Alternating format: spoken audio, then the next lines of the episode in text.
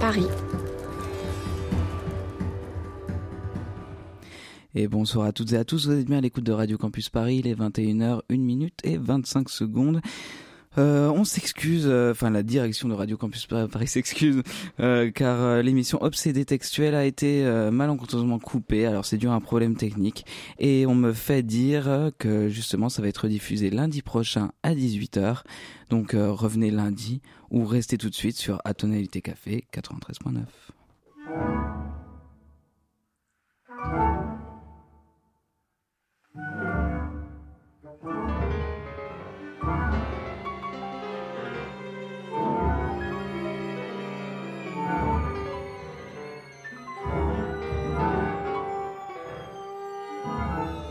Rebonsoir à toutes, euh, à tous euh, et bienvenue dans l'émission Atonalité Café. C'est pas grave, il y, a plus de, il y a plus de bed. C'est pas grave. Euh, émission qui s'intéresse donc à la jeune création de musique contemporaine, contemporaine entre guillemets. En ce moment, j'aime bien mettre ces guillemets. Pourquoi donc? Parce que justement, il y a des musiques contemporaines. Une semaine sur deux, on invite des actrices de la musique instrumentale ou extra-instrumentale d'aujourd'hui. C'est notre quatrième saison et finalement ça fait beaucoup d'heures passées dans ce studio en direct à 21h sur le 93.9. On continue d'inviter le gratin des jeunes créatrices et aujourd'hui on va s'intéresser à une créatrice bien entendu et, à son ensemble, l'ensemble Maya, ensemble de musique contemporaine dirigé et coordonné donc par toi Bianca Chilemi. Bien, bienvenue, bonsoir. Bonsoir. Merci d'être parmi nous. Euh, et donc l'ensemble Maya. Alors je sais pas comment, est-ce que je le prononce bien C'est oui, Oui, tu oui. prononces bien. oui, c'est ça parce qu'il y a un J donc c'est bizarre. oui, c'est comme ça Maya. Et euh, donc, euh, on parle de l'ensemble Maya. Pourquoi Donc, parce qu'il présente son programme. Cet ensemble présente son programme au théâtre de l'Athénée. Programme, euh, alors théâtre de l'Athénée, légendaire hein, dans la création musicale, dans la création théâtrale. D'ailleurs, je vous invite, prenons, prenons cette liberté. Je vous invite à aller voir la, la, communication de, du théâtre de l'Athénée et, et ces nombreux programmes qui sont assez pointus en tout cas en termes de musique. Moi, pour de ce que j'ai entendu. Mais le programme qui va nous intéresser, c'est le programme Birds, donc du 8 euh, au 10 février, le 8, 9, 10 février, euh, donc tout, tout à chaque fois à 20 heures. Euh, programme avec notamment les pièces Aventure et Nouvelle Aventure du compositeur Giorgi Ligeti. Alors on va on va y revenir assez longuement, je pense, durant cette émission et euh, mais aussi euh, une pièce de Sir Peter Maxwell Davis, euh, et que j'avais eu la chance de découvrir à la Fondation Saint-G-Polignac, euh, et qui s'appelle Eight Songs for a Mad King. Et donc c'est assez euh, assez assez surprenant. On, voit un violon partir en éclats, on voit on voit beaucoup de choses. En tout cas, on voit beaucoup de choses. Et donc au, au cours euh, de cette petite heure, on va présenter cet ensemble, présenter ce programme au théâtre de l'Athénée ces prochains jours et présenter sa directrice Bianca Chilemi et euh, avant de faire un petit aparté musical, euh, bienvenue Emilio. Ah, coucou. tu es là pour ton éternelle chronique. Toujours là. Super. Et de quel compositoriste tu vas nous parler aujourd'hui Je vais vous parler de Pia Alvarado. Oh, qui est Je vous en dis pas plus pour l'instant. Ça, ça va rester en mystère pour l'instant. Très bien. Et ben, je vous propose de faire juste une petite pause musicale de 3 minutes et 6 secondes. Jacques, tu, tu es là.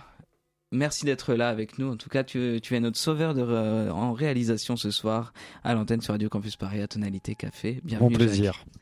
Et on écoute tout de suite un extrait de justement euh, de ces eight songs.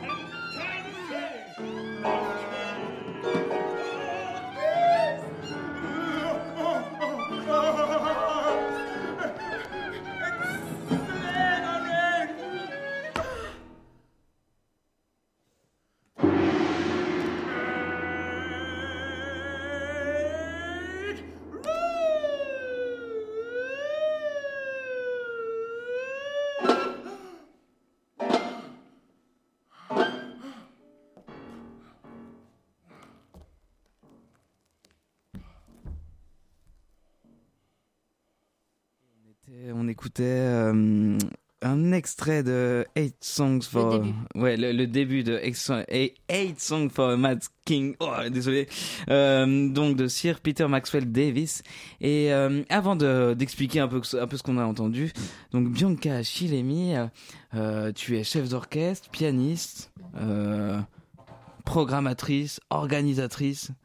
Euh, beaucoup de tristes. Mais euh, et donc euh, tu peux tu peux nous expliquer un petit peu ton parcours? Oui.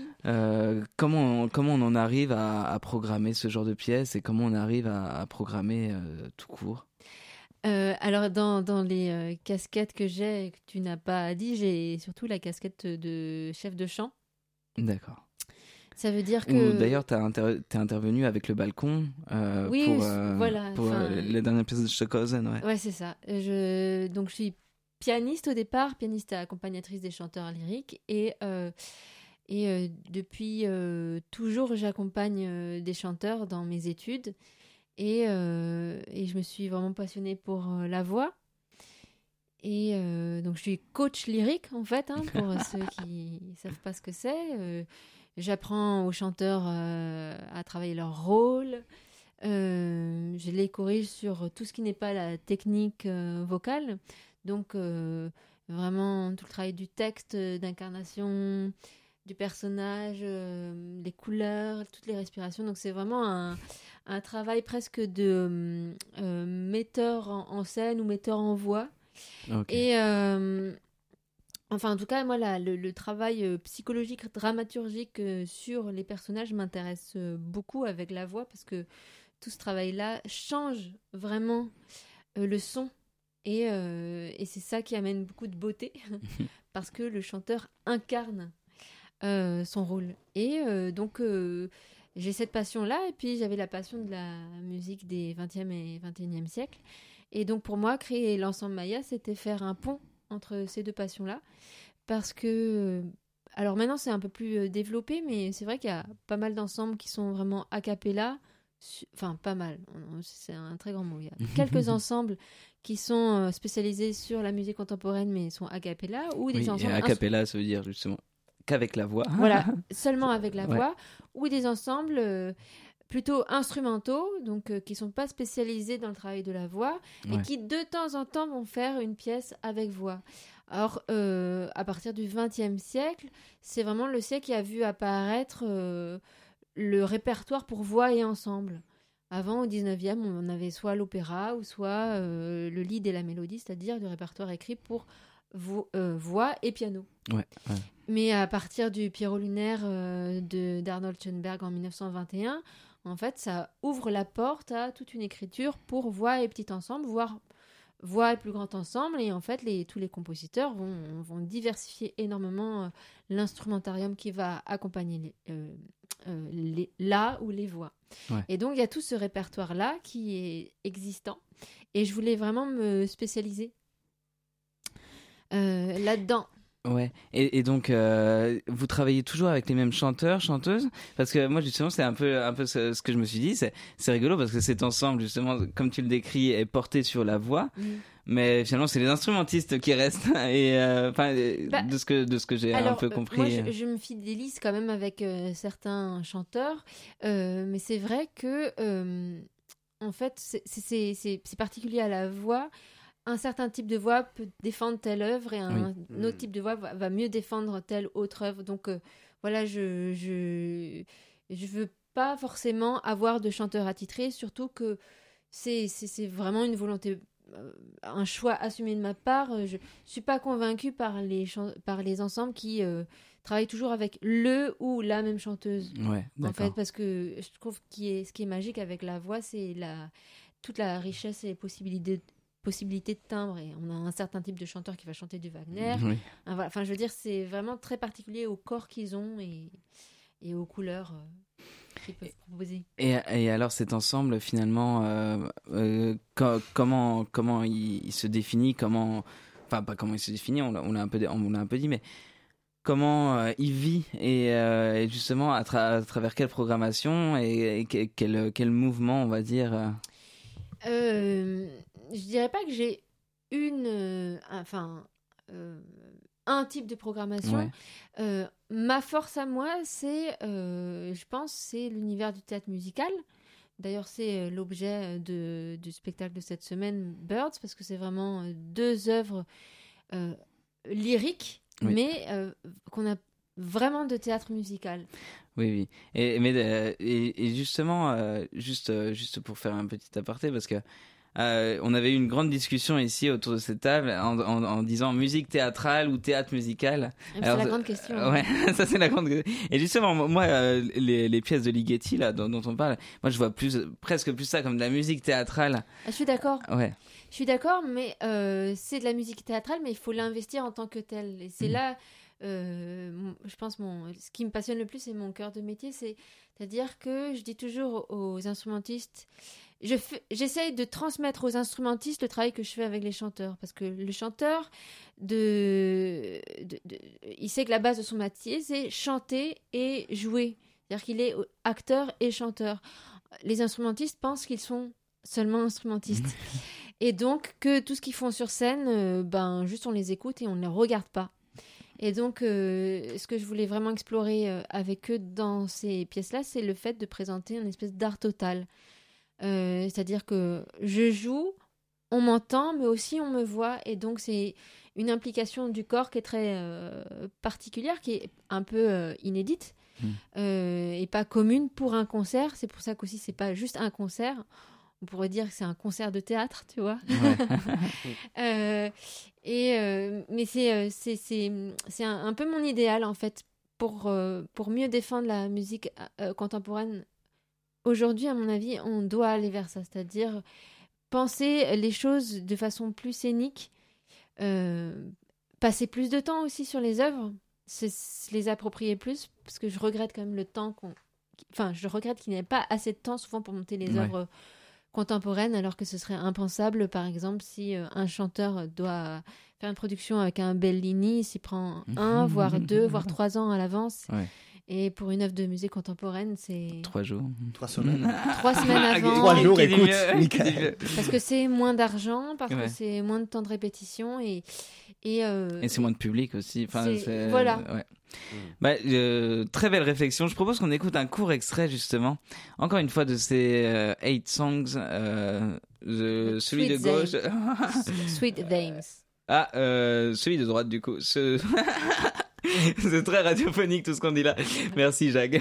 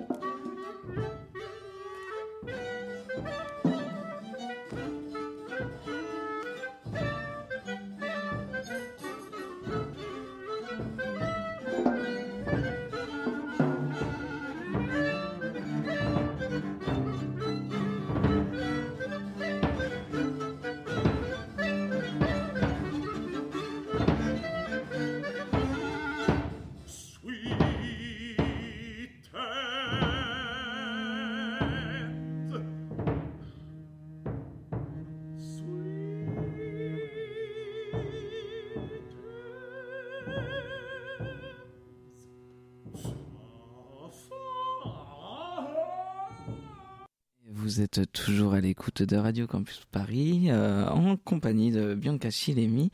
Donc euh, j'avais envie de te poser une question. Euh, toi, comment tu as connu cette musique? Cette musique satanique comment comment as-tu connu cette musique un petit peu? La musique des Eight Songs qu'on vient d'entendre? Des Eight Songs et aussi la musique contemporaine. Euh, Mais prenons les Eight Songs d'abord. les Eight Songs, c'est vraiment que je, je, je, cherchais une œuvre euh, pour aller avec les aventures et nouvelles aventures de Ligeti, j'avais le, la sensation que, que le Ligeti pouvait vraiment s'associer avec une autre et j'ai cherché et un jour je tombe sur euh, une vidéo sur YouTube qui euh, passe une version historique des Eight Songs et je pouvais lire la partition en même temps que j'écoutais et, et je trouvais ça extraordinaire et, et du coup j'ai eu envie de, de les mettre ensemble et et par rapport à la musique contemporaine, en fait, euh, euh, pendant toutes mes études de, de, piano au CRR de Paris, euh, à chaque fois qu'il y avait une pièce contemporaine à jouer, eh ben, je me sentais beaucoup plus libre de la jouer et, et j'y passais vraiment beaucoup de temps et j'adorais ça. Et, et, et, au cours de mes études à chaque fois que je travaillais avec un chanteur, c'est toujours moi qui dégoûtais des, des, belles pièces avec voix et je passais du temps aussi dessus. Enfin, et à chaque fois, euh, enfin, je me démarquais euh, toujours avec euh, ce répertoire-là. alors, j'adore jouer de la musique classique romantique aussi, hein. mais c'est vrai que je, sentais comme un, un, un, vent de liberté quand j'explorais une, une pièce contemporaine. Bah justement, cette liberté, euh, ça va nous amener un peu au, sujet de Ligeti, justement. Parce que moi, j'ai beaucoup de questions sur cette pièce, alors que j'ai pu découvrir justement au Festival Présence à Radio France l'année dernière. Euh, alors c'est assez rigolo parce qu'on croirait presque que, c'est de l'improvisation euh, libre et que alors les, les, les, chanteurs, les chanteuses se déplacent, les musiciens aussi. Chacun se répond. Il y a, il y a des sortes de gags. Enfin et et donc on, on, se dirait presque, euh, alors il a écrit juste un texte ou, ou, juste quelque chose comme ça, et puis on en fait une interprétation. Mais euh, moi, de ce que je connais de Ligeti, c'est très très très écrit. Mhm. Et donc euh, finalement, est-ce que c'est très très très écrit ou C'est extrêmement écrit. D'accord. avant de présenter la pièce l'année dernière à Présence, on, on a passé, j'ai pas, je pense que j'ai passé à peu près enfin plusieurs mois, voire un an avec les chanteurs. Après, c'était pas euh, euh, tout le temps, hein. c'était par petites périodes et, et on pouvait facilement sur euh, une mesure passer deux heures. D'accord. Vraiment parce que y a, tout est écrit en onomatopée et donc en phonétique internationale. Donc on a quatre pages de phonétique internationale à côté de nous. Et il faut pouvoir déchiffrer ça. Il a, il a une vision très précise du texte qu'il veut. Et on pourrait croire qu'il suffit euh, d'improviser euh, dans le même style et, et, ça marche. Mais... Et ça marche pas du tout en fait, parce que quand euh, le chanteur justement, enfin quand je répète avec eux, je vois, je sais très bien quand ils font n'importe quoi. ça se voit tout de suite. Quand ils n'ont pas une mesure et qu'ils ont la deuxième, on voit très bien que la première n'est pas du tout convaincante parce qu'en fait, c'est euh, il n'essaye pas de dire quelque chose. Alors que quand on apprend vraiment le texte mm. voilà, euh, qu'il a marqué, ça dit tout de suite quelque chose parce que euh, enfin l'écriture musicale, donc il y a des auteurs de sons, il y a l'écriture rythmique et puis il y a aussi la didascalie. Oui. théâtrale, enfin il y a presque autant de textes en mots marqués en indication théâtrale que de notes de rythme marqué. Enfin, la, la, partition est truffée de didascalie. C'est exactement ce qu'il veut théâtralement. Et néanmoins, c'est très précis, mais ça nous laisse quand même, nous, une grande liberté. Euh. Enfin, c'est là où c'est pour moi un compositeur de génie. C'est-à-dire que on fait d'abord ce qui est strictement marqué, mais ça ne nous empêche pas du tout de trouver, dans ce cadre-là très contraint, une très grande liberté de jeu. Plus le cadre est contraint, plus on mm. a de la liberté, en fait. Bah, c'est ça aussi le, rapport à la musique écrite qui est très mm. intéressant justement d'avoir ce d'avoir ce, ce, médium un petit peu mm. justement avec l'interprète et cette passation euh, même même si forcée des fois mm. bah, parce que l'écriture euh, se fait et, euh, et, et, justement euh, toi toi sur scène tu tu es donc chef et en même temps pianiste alors comment comment comment on peut faire ça est-ce est-ce que on peut pas faire ça sur toutes les pièces hein. ouais Il y a des pièces qui s'y prêtent, il y, a des il y a des pièces qui s'y prêtent pas. Celle-là, j'ai tout de suite vu qu'elle s'y prêtait. Enfin, souvent, je choisis les pièces d'ailleurs parce que je les ai entendues, mais surtout parce que j'ai vu la partition et donc j'ai jaugé si cette partition correspond à ce que je peux faire avec l'ensemble. Et, et je, ne sais pas, c'est assez mystérieux, mais je, je, parfois même sans avoir entendu l'œuvre, si je vois la partition, je, peux facilement me dire euh, les, les potentialités que la partition a et voir les potentialités du jeu. D'accord. Donc, euh, ouais. Et donc pour toi, c'est important le jeu finalement? Enfin, c'est parce que moi, moi, dans ce que j'avais vu justement, il y avait vraiment un, grand. On, sentait que, que, le, que les gens s'amusaient, enfin que, que les interprètes s'amusaient aussi, enfin même dans, ce rapport euh, très étriqué au mm. texte et à la musique mais on sentait vraiment euh, une sorte de, d'aisance et puis de, de, jeu vraiment entre, entre les acteurs. Et est-ce que, est-ce que toi, ça t'importe cette notion de jeu? Énormément, mais déjà en plus parce que je pense que c'est un peu le cœur du propos de, de, de l'âme de Ligeti, parce que Georgi Ligeti, c'est quelqu'un qui a une vie, qui a eu une vie assez euh, euh, tragique, en prise avec les grands courants totalitaires de l'histoire. Enfin, je veux dire, il l'a vécu intimement. Enfin, ses parents ont été déportés, mmh. seule sa mère a survécu. Il a ensuite euh, fui euh, le régime bolchevique, il a aussi persécuté. Et, euh, et c'est quelqu'un, malgré tout, qui garde une espèce de grande naïveté, un grand rapport à l'enfance, au jeu, au rire. Il a une vraie distance par rapport au, au tragique de l'existence. Et Aventure et Nouvelles Aventures euh, c'est, on sent à quel point il s'amuse. Et si nous-mêmes on s'amuse pas sur scène, je trouve qu'on passe à côté de, de son œuvre. Ligeti, c'est quelqu'un qui, qui, aime, qui aime rire profondément. D'accord. Ça, et pourtant, il y a des passages, enfin, je pense que le cœur de son propos, quand même, avec Aventure, Nouvelles Aventures, c'est quand même une grande angoisse. oui, oui, oui, c'est pas, c'est assez inquiétant en réalité mm. quand même. Mais le, rire arrive comme une catharsis. D'accord. Et, euh, et toi, en tant que pianiste, euh, est-ce que est-ce que est-ce que est-ce que tu est-ce que tu interpréterais d'autres pièces de Ligeti en tant que pianiste, par exemple euh, Je sais pas. Alors, en tant que pianiste, j'ai déjà essayé de jouer un peu les études, mais c'est très dur. mais je les adore. Et, euh, et euh, je rêve, euh, après, plus en tant que chef, je rêve de jouer Le Grand Macabre, tu vois. Ça, c'est vraiment une pièce que j'aime vraiment beaucoup. Oui, bah, qui a été donnée d'ailleurs, où on s'est croisé à Radio France. D'ailleurs, on, salue France Musique de loin. je propose que je me tourne vers toi, Emilio, chroniqueur du ah cœur.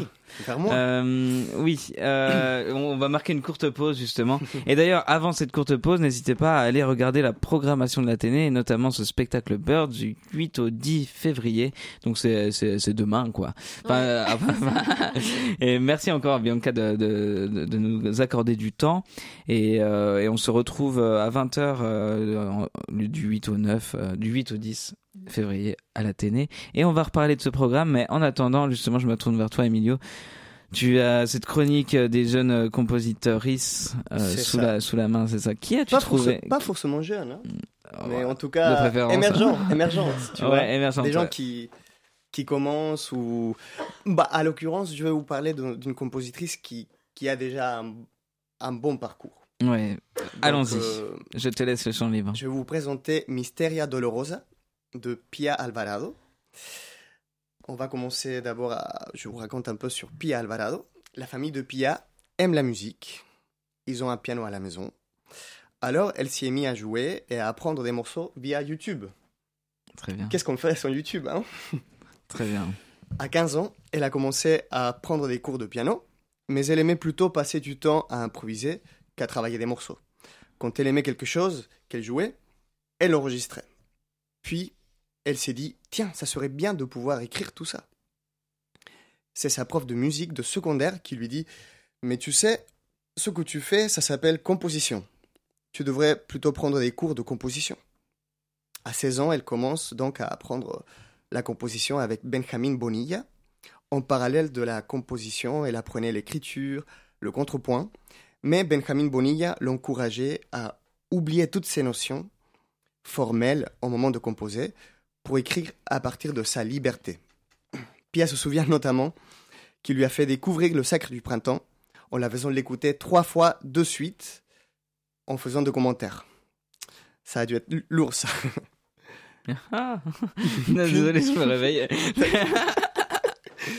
petit à petit, il lui a fait découvrir en plein la musique contemporaine, sans qu'elle s'en rende compte, et elle poursuit ses études à l'Université catholique du Pérou. Pia vient de Lima, ça fait à peine cinq mois qu'elle est à Paris. Elle savait qu'elle devait migrer de son pays tout, tôt ou tard, car, je cite, au Pérou, on est encore en train de travailler pour l'existence de plus d'opportunités pour les artistes, notamment pour une meilleure réception de la musique contemporaine. Elle a choisi la France, car beaucoup de collègues lui ont recommandé, mais aussi car la France compte avec plusieurs compositrices et compositeurs importants. Elles se sentent proches d'une partie du langage musical qui, exprime, qui s'exprime ici. Par exemple, Messiaen, c'est l'un des compositeurs les plus qui, qui Oui, bah, dont elle Messiaen. s'inspire le plus. Mais d'ailleurs, c'est assez rigolo parce que j'ai une anecdote. Attends, je te coupe totalement. Désolé. Mais j'ai une anecdote parce que c'est, c'est assez rigolo parce qu'on m'a dit, plusieurs instrumentistes de jazz m'ont dit récemment, euh, c'est, c'est Messiaen qui met tout le monde d'accord. Entre les contemporains, entre la pop, entre le jazz, c'est finalement, c'est, c'est ce monsieur qui, qui a réinventé et qui enseigne à tout le monde encore maintenant. Ouais. Ah, c'est les jazzman C'est- qui t'ont ouais, dit ça. ouais, ouais, Bah, c'est écoute, j'avais jamais entendu ça. Voilà, désolé. je- T'inquiète, t'inquiète. Et donc aujourd'hui, elle étudie, Pia Alvarado étudie au CRR de Paris dans la classe de composition de Manuel López López, un compositeur spectral, ce qui est une nouveauté intéressante pour elle. On va écouter Mysteria Dolorosa. Vous allez entendre des soufflets, des souffles, pardon.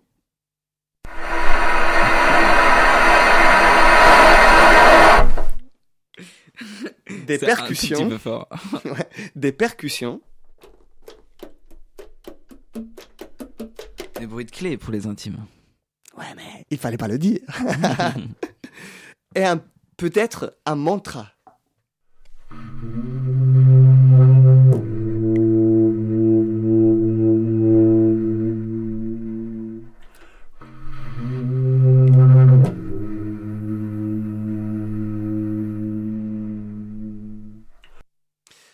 Mysteria dolorosa vient du latin et veut dire mystère douloureux. Pia Alvarado fait référence à la Passion du Christ. Elle a fini l'é- de- d'écrire cette pièce à Pâques pendant la pandémie, la pandémie, encore dans le confinement. Elle dit, je cite, En quelque sorte, je m'inspire du désir de sortir de cette période obscure pour tous. C'est ce, c'est c'est aussi son humble version de la Passion, elle me dit, de la lignée de Bach. Et donc, euh, voici Mysteria Dolorosa pour clarinette, contrebasse, n'importe quoi, pour clarinette et contrebasse. Sur Radio Campus Paris.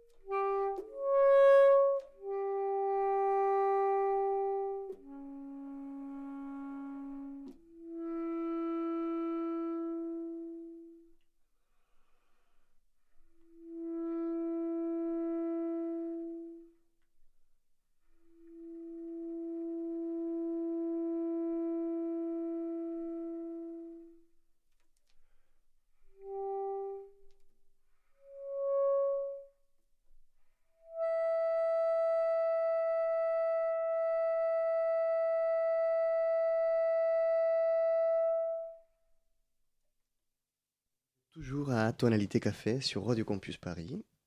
On écoutait Mysteria Dolorosa de Pia Alvarado. Merci, merci beaucoup. Un grand plaisir. Emilio pour, pour tes chroniques qui nous donnent toujours une, une belle, une, un bel avenir à la musique contemporaine. Ne, ne, pas contredire personne. Euh, je me retourne vers toi, vers euh, Bianca Chilemi. Oui. euh, justement, le programme Birds est, est, donné au théâtre de l'Athénée du 8 au 10 février, donc à 20h. Et ce programme Birds, alors justement, moi j'avais un, un, peu une question au niveau euh, de, la, de justement ces, ces, trois pièces finalement. Euh, Est-ce qu'il y a tout à l'heure, tu parlais de, de, la consistance théâtrale de, de, de la musique Mhm. mm -hmm. et, de, et donc comment elles vont être mises en scène ces, ces textes? Est-ce qu'il va y avoir euh, ces, ces, pièces? Est-ce qu'il va y avoir euh, une sorte de passerelle entre les pièces ou euh, comment ça va se passer? J'ai pas forcément cherché à, avoir de passerelle euh, claire et nette entre les pièces. J'assume de, les présenter euh, ensemble. Euh, nous, on a une trame euh, sur les deux pièces qui se tiennent, euh, qui se tient très bien. Euh, en fait, je, trouve que finalement le, le, sujet commun aux deux pièces, c'est euh, c'est le, le, rapport à, à l'oppression mm. et, et, et, donc à son pendant à la liberté. Donc, euh, en fait, on peut, on, moi, je, je, considère que le roi, euh, le roi George III qui a vraiment existé parce que euh, les Eight Songs for a Mad King. Faut ouais. Les, faut... Justement, peut-être nous rappeler un petit peu ces histoires de, de ces, ces histoires bah, de ces pièces. Bah, le contexte des Eight Songs, c'est que euh, le, le, librettiste et Randolph Stove et et euh, Peter Maxwell Davis ont, ont, créé ce livret à partir de chants qu'ils ont retrouvés euh, qui étaient liés à des chants que le roi George III voulait. Enfin, c'est des chants qu'il voulait enseigner à ces oiseaux dans la période de sa vie où il était fou. Les 20 dernières an- euh, années de sa vie, euh, Georges III est devenu complètement fou. Et donc, il était euh, toujours au pouvoir, puisqu'il était roi, sauf qu'il était complètement malade. Et donc, plus, euh, n'était plus apte à régner. Et euh, du coup, c'est ça, qui, ça qui est très intéressant et que Maxwell Davis a lui-même voulu explorer, c'est-à-dire à quel point il nous, euh, le personnage nous devient attachant et humain. Parce que finalement, quand on est roi, on n'a pas le choix d'être roi. on voit bien que le prince Harry, ça le met hors de lui. De Il perd ses cheveux d'ailleurs. de faire- partie de la famille royale, enfin, ça peut être vraiment subi. euh, et, euh, et Georges III, c'est un roi qui a beaucoup régné, euh, presque 60 ans Ouais. finalement. hein, donc, euh, il a. Enfin, on, on peut comprendre qu'à un moment donné, son, il, Oui. est, il est vraiment pété à un câble, pour le dire un peu euh, vulgairement, et, euh, et qu'il soit devenu malade. Mais le moment où il devient fou, c'est aussi, on- enfin, je pars du principe, c'est le moment où il commence à devenir libre Mm. et où il commence à devenir lui-même. Et tout ce qu'il pouvait pas faire avant, sa maladie l'autorise D'accord. à devenir euh, quelqu'un de plus artiste, de plus fou, de plus sensible, qui dit ce qu'il pense quand il veut, et puis c'est pas grave, parce que de toute façon, tout le monde pense qu'il est fou, et ça nous le rend terriblement humain. Et, euh, et Ligeti, dans, dans son œuvre, et d'ailleurs pas seulement Aventure, mais dans toute son œuvre, il y a vraiment euh, tout un travail, je trouve aussi, sur euh, la question de l'oppression. Enfin, je veux dire, quand on écoute, euh, on sait pas pour rien que ces pièces ont été reprises euh, dans Shining, dans Oui. les pièces de Kubrick, dans 2001, l'Odyssée de l'espace. Il y a, il y a une grande dimension euh, sur l'angoisse et, et ça, les deux pièces se, rejoignent vraiment sur plein d'aspects. euh, que nous on a exploré, que j'ai pas forcément envie d'expliciter aussi, parce que c'est aussi Oui. la magie du, du spectacle. Après, chacun fera les liens, mais c'est stylistiquement, c'est très euh, concordant. Et, euh, et justement, euh, alors moi j'ai une grande question euh, parce que euh, moi de moi de ce de ce que j'ai vu de la pièce euh, de la pièce Eight Songs par Matt King, c'est euh, vous cassez un violon. C'est pas nous qui le cassons, c'est euh, vraiment Maxwell Davis Oui, qui ouais. le demande. Et euh, et alors euh, grande question, c'est quel violon vous cassez? Et, et comment euh, est-ce que vous le faites chaque soir? Ah bah oui, oui, bien sûr. Oui. oui, oui, on trouve un violon pas cher. euh. Voilà. Allez, donc allons Mais voir. vous le jouez d'abord et après, c'est ça. C'est euh, Oh, c'est pendant, hein, c'est pendant. verra. Ah mais là, euh, tu te veux- là si tu veux, Il tu faut y aller. Déjà tu spoil Ah vachement. mince, hein, désolé, Bah oui, mais- Michael, pourquoi t'as fait ça? Ah, Merde C'est vraiment pas le truc que je dis. Ah, bah, Ah, ah, désolé, mais euh, Oubliez tout ça, Oui. on n'est pas ça, et puis... re- revenons, revenons, euh, revenons Parce que 8 c'est un vrai choc émotionnel. Donc, euh, Ah mince, désolé. Mais oui, sans, de voir ça sans le savoir, Oui. je veux pas savoir ça maintenant. Mais, mais oui, mais comme ça, tu vas venir voir, découvrir que je mens. voilà. Euh, mais justement, parce que il y a une vraie mise en scène, et moi je, je me demandais, est-ce que tu as une aide à la mise en scène ou euh, Alors, euh, parce que ça, ça s'est fait de façon collective. Si tu Ouais. veux, c'était pas prévu comme ça au départ, mais euh, les aléas de ce spectacle ont fait que je me suis retrouvée sans metteur en scène et que c'est moi qui ai tout fait.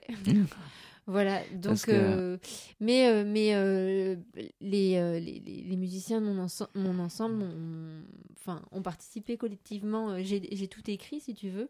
Mais après, ça a été, une fois qu'on a, on a eu peu de temps de plateau, mais une fois qu'on a été sur le plateau, j'ai vraiment eu besoin du regard des autres. ouais. Et, euh, et voilà. Parce que finalement, t'as plein de casquettes, euh, t'as plein de casquettes Bah, dans, dans celle-là, cet c'est un ensemble. peu euh, malgré moi. Ouais. Mais comme je te dis, en tant que chef de chant, finalement, j'ai un bon rapport à la Ouais. théâtralité et je, je, je pense savoir de quoi je parle aussi. Je, je, je, je me défends, quoi, tu vois. Mais euh, je, je, je me considère pas du tout comme euh, metteuse en scène. D'accord. Euh, je préfère quand même clarifier les choses. Mais euh, ce spectacle-là, ça fait 3-4 ans qu'il vit en moi. Du coup, finalement, c'est c'était un peu logique que ça se fasse comme ça. Bah, je vous propose d'écouter encore, encore un autre extrait, justement, de ces Eight Songs for a Mad King. Comme Fortier, on peut écouter.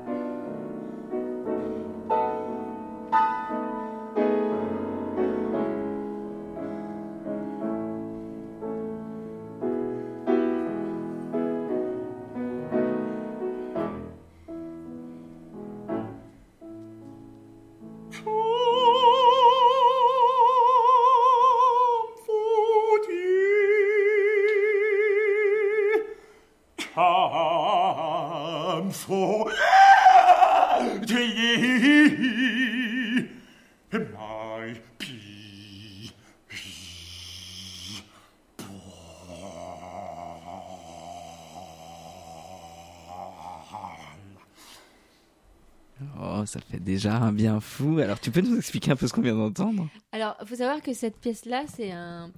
euh, il reprend Maxwell Davis. C'est une performance euh, écrite pour un, acteur, Roy Hart, et euh, qui pouvait faire des choses complètement folles avec sa voix.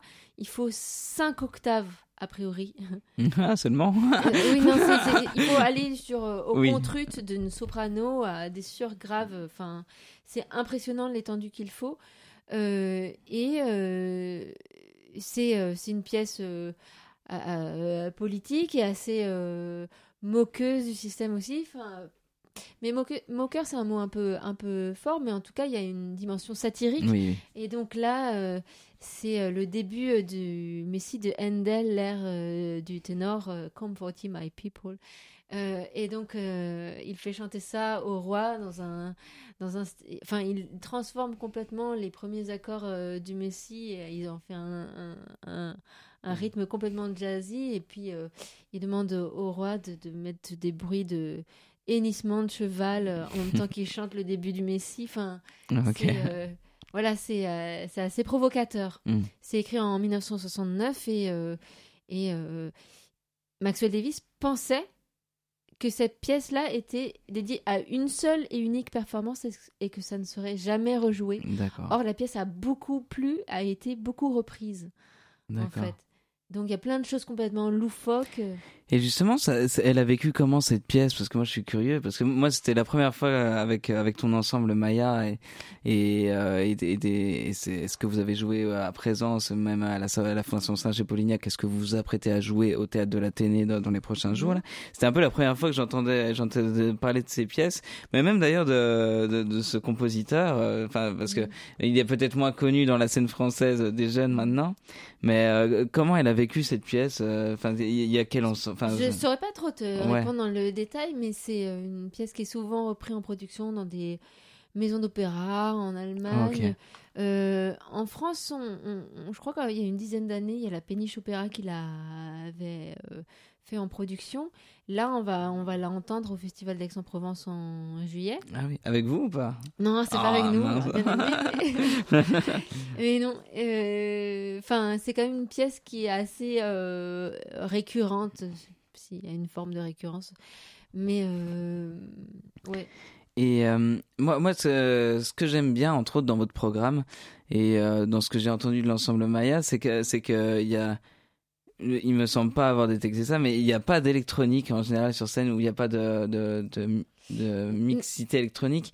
Et, et c'est quelque chose que vous défendez vous ou, Euh, alors- ou alors ou alors ou alors c'est juste l'occasion qui ne s'est pas présentée. euh. C'est plus pour le moment, j'ai, enfin, avec l'électronique, c'est qu'il faut euh, des gens et des moyens Oui, que je n'ai pas. d'accord. Oui, parce Voilà. que comment comment il vit cet ensemble finalement Et ben, euh, il vit à la sueur de. de ton fond. voilà, c'est ça. Euh, maintenant, je suis accompagnée depuis quelques mois administrativement, mais euh, c'est vrai que c'est moi qui porte tout, donc Ouais. voilà, on en est vraiment. Et ce serait un souhait, par exemple, d'aller vers des pièces mixtes ou oui, pourquoi Ouais. pas. Après, j'ai pas encore. Enfin, je- Sachant que c'est ça que j'ai adoré, cette démarche Mm. justement d'aller au plus loin, au plus loin avec l'acoustique. En fait, je, je- je- mon critère principal, c'est si l'œuvre me plaît musicalement et dramaturgiquement. Mm. Si un jour je trouve une pièce avec l'électronique qui me fait vraiment rêver, comme me font rêver les deux pièces qu'on va faire, euh, j'irai vers ça, je trouverai les moyens de le Ouais. faire. Mais pour le moment, j'ai pas, enfin, les pièces qui, qui me font rêver pour les prochaines années, j'en ai pas encore de connecté avec euh, l'électronique. Mais j'avoue que je pense que je m'autorise pas ça non plus parce que je sais que c'est des moyens assez conséquents. c'est- voilà, enfin, c'est toute euh, une technologie que je maîtrise pas. Et puis, ça pour le coup d'autres le font. Mm. Je me sens pas indispensable par rapport Ouais. à ça. Et justement, moi, c'est ça que, que je trouve fantastique avec cet ensemble, c'est que, c'est que vous créez l'indispensable justement en, en mettant d'autres moyens, de- notamment théâtraux, parce que Mm. pour moi, c'est là où vous êtes vraiment au-dessus de, de, de ce qui se passe, euh, de ce qui se passe même, même, euh, même à l'opéra ou même à, à d'autres, à d'autres endroits. Enfin, moi, en tout cas, c'est ce que j'ai ressenti euh, dans, vos, dans, dans plusieurs de vos performances. Mm. Euh, je propose qu'on coupe euh, justement par ce dernier extrait qui s'appelle Conversation, si je lis bien. Oui, ça c'est un extrait de, du Ligeti, justement. du Ligeti. Et bien justement comme ça on en aura un peu entendu et, et on reviendra peut-être sur Ligeti. C'est une conversation absurde, hein, il faut le, faut le dire. Voilà, mais conversation peut-être pas si absurde que ça.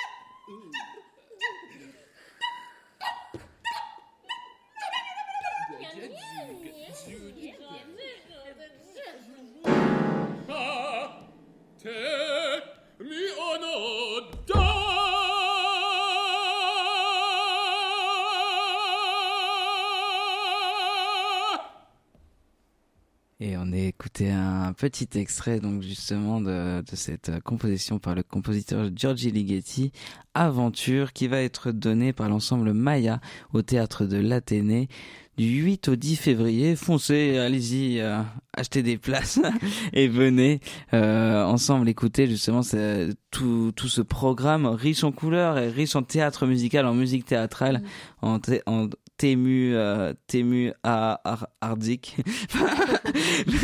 Mais euh, et, justement, euh, quelle est la suite euh, justement? Parce que là, on parle de ce qui va se passer dans les prochains jours. Mais est-ce qu'on on aurait des choses à imaginer pour cet ensemble et pour toi et pour pour cette programmation bientôt? Oui, oui. Alors là, en, juin, on va redonner un opéra qu'on avait créé l'année dernière, on- dont on avait fait la création française, qui s'appelle Violette, de, du jeune compositeur britannique Tom Coult, Ok. qui, euh, qui est un vrai... euh, Enfin, c'est un opéra qui a été écrit en 2020 et qui euh, a déjà, je crois, quatre reprises européennes. Ah oui. Oui, qui a vraiment, enfin, c'est vraiment un, un- un vrai euh, chef-d'œuvre euh, selon moi. Euh, et Il est devenu livret- viral même. Ah oui, voilà, c'est ça. Non, parce que c'est la, la, la- la gageure pour les œuvres d'aujourd'hui, d'ailleurs que ce soit opéra ou autre, euh, c'est quand même d'être rejoué Mm. du vivant du compositeur ou de la compositrice. C'est-à-dire que souvent c'est créé une fois et puis Oui, euh, mis au placard. C'est un, vrai drame. Oui, c'est un gros problème. Voilà, donc euh, les, les, les, les, les- les désirs que j'ai pour les prochaines années d'œuvres de théâtre musical ou, d'opéra ou d'opéra de chambre, euh, euh, il y a principalement le désir de faire, de refaire des œuvres qui ont été écrites dans les 15, euh, 20 dernières années. Euh, parce que euh, bah, certaines ont eu la chance déjà d'être jouées, mais pour beaucoup d'entre elles, euh, Enfin, et ça, c'est un problème pour le coup des diffuseurs et des, dépro- des programmateurs. Oui. À partir du moment où ça a été écrit il y a 15 ans, non, c'est bon, ça a déjà été Ouais. fait.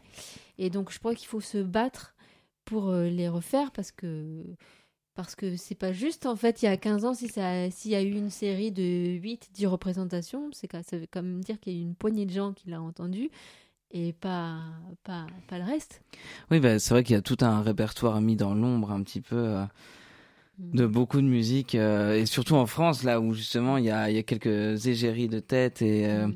mais et justement to- toi dans, cette, dans cette création et comment comment te comment dire comment te situes-tu comment te situes-tu euh, dans dans le fait de, de de recréer des œuvres. Finalement on on parle on parlerait peut-être de de jouer des œuvres mais mais mais de le ré- de les recréer parce que finalement là, là, c'est ce que tu fais aussi avec ton ensemble.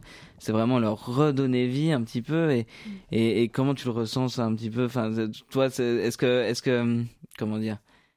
Est-ce que, est-ce que ça t'anime, on va dire, de, de, re- de re- de rejouer ces pièces que finalement, euh, par exemple, si, euh, qui, qui nous font découvrir à nous aussi, à la jeune génération Enfin, que- comment ça se passe, ton Bah, cheminement de pensée? Euh, mon cheminement de pensée, c'est, c'est, enfin, c'est, c'est toujours le même. C'est d'abord, j'ai, je ressens un désir euh, un peu euh, euh, irrépressible à vouloir faire euh, cette pièce-là, et, et puis. Et je l'ai d'autant plus si je sens que la pièce n'a pas été jouée comme je pense qu'on pourrait la jouer. Ouais. Euh, C'est-à-dire, euh, ça m'arrive souvent, souvent, par exemple, avec Apergis, euh, de d'entendre et de voir ces pièces. Je vois la partition, je vois ce qui est fait. Je me dis, putain, ça a l'air génial. Je me dis, mais on pourrait aller tellement plus loin. Ouais. Mais tellement, tellement plus loin. Et, et, et, et quand je ressens ça par rapport à une pièce, récente ou moins récente d'ailleurs, Ouais. et ben, je me dis que là, il faut que je le fasse. tu vois? Eh bien, super. Eh ben, je pense qu'on va conclure, euh, conclure tranquillement.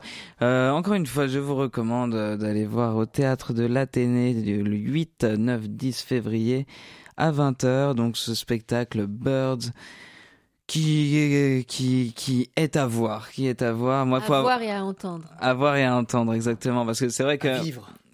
Aussi. Moi qui ai vu les deux parties séparées, je me fais, je me fais, je- me réjouis de, vo- de voir les deux en même temps. Et par cette euh, formidable ensemble Maya qui est mené à la baguette, sans baguette, par euh, Bianca Chilemi. Merci encore de, nous- de nous avoir euh, accordé un peu de ton temps parce que là c'est les dernières, c'est la dernière ligne droite, on, va, on peut dire. Et euh, je vous souhaite une bonne écoute sur Radio Campus Paris. Euh, déjà, merci à Emilio, euh, Emilio pour ta chronique. Merci Bérénice. Merci à toi, Michael. d'avoir été là. Et euh, parle-nous dans le micro une, une fois pour toutes. Très bien, très bien. Il était pas allumé, mais c'est pas grave. Merci. Jacques. Oh, mais, mais Jacques. Merci Jacques pour, pour ton secours à la réalisation. Tu, tu es mon ange et qui n'est pas parti trop tôt. Euh, et je vous propose, je vous propose de, finir cette émission tranquillement. Euh, Enfin tranquillement, c'est un grand mot. euh, par la sonate numéro 2 de Pierre Boulez. Alors euh, on rentre dans le dur, c'est un peu bizarre, c'est un peu. euh, et, et alors cette sonate 2, euh, elle, elle me, c'était c'était un monsieur qui s'appelait Jean-Pierre Derrien. Euh, qui notamment un grand producteur à France Musique de son temps, qui euh, qui est un peu devenu fou justement lui aussi et a peut-être gagné son espace de liberté et qui me disait ah vous savez Michael j'adore la sonnette numéro 2 de Pierre Boulez et je vous propose de partager ça avec lui on, on l'embrasse euh, où où qu'il soit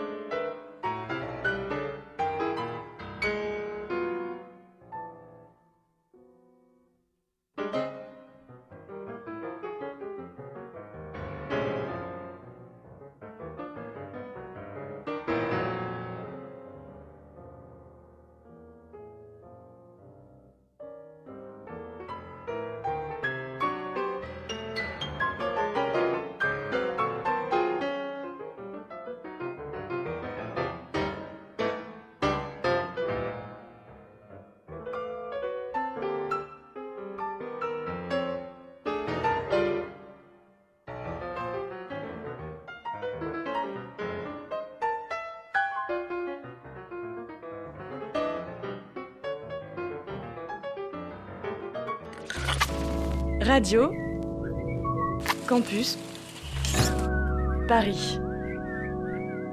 Il est 22 heures.